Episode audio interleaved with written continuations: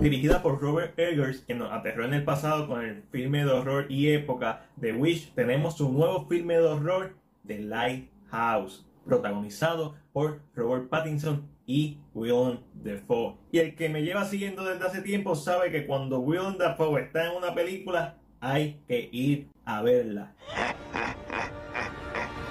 Esto sin restarle mérito a Robert Pattinson, que en los pasados años ha seguido subiendo como actor y haciendo un nombre en películas independientes como en Good Times, High Life y ahora The Lighthouse.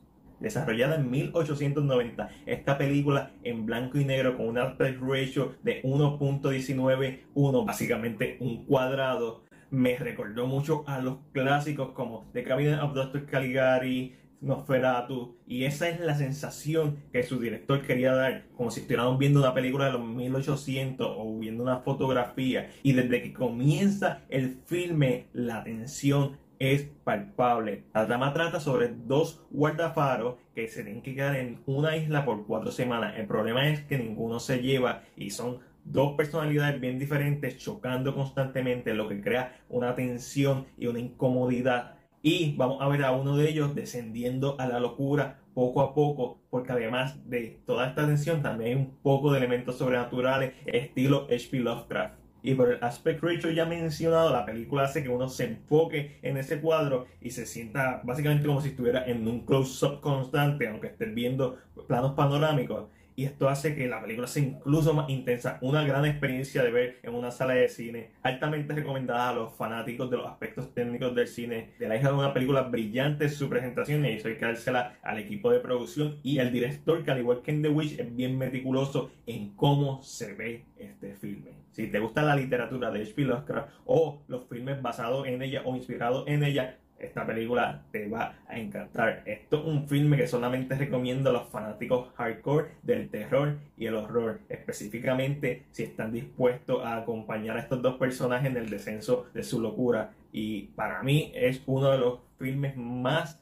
impresionantes que he visto en el año pero uno que solamente puedo recomendar a los fanáticos del género de horror. El Ángel se siente como un clásico grabado hace 100 años atrás y eso es precisamente lo que quería el director, así que le tengo que dar todos los props por eso. También tengo que destacar el diseño de sonido de este filme. Hay un cuerno sonando constantemente, el mar, la lluvia, los animales. Es algo que hace que uno se meta en esta historia y le da más peso a la misma. La química de Dafoe y Pattinson es tan chocante, pero en buen sentido, porque eso ayuda a la trama a que tú sientas que estas dos personas no se llevan bien. a usted le gusta el buen cine, que es interesante de ver, que es una experiencia, que trae algo nuevo a la mesa, que presenta excelentes actuaciones, dirección, efectos visuales y prácticos. Si a usted le gusta un filme de peso completo, tiene que ir a ver The Lighthouse.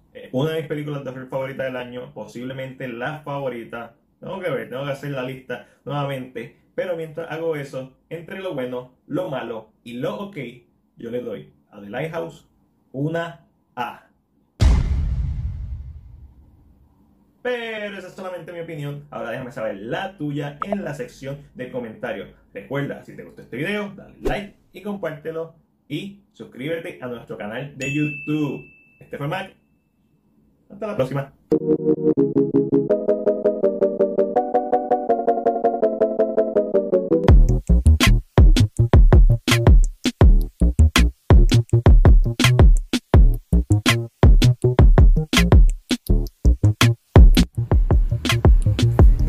Película no voy a ver a la sirenita de la misma forma.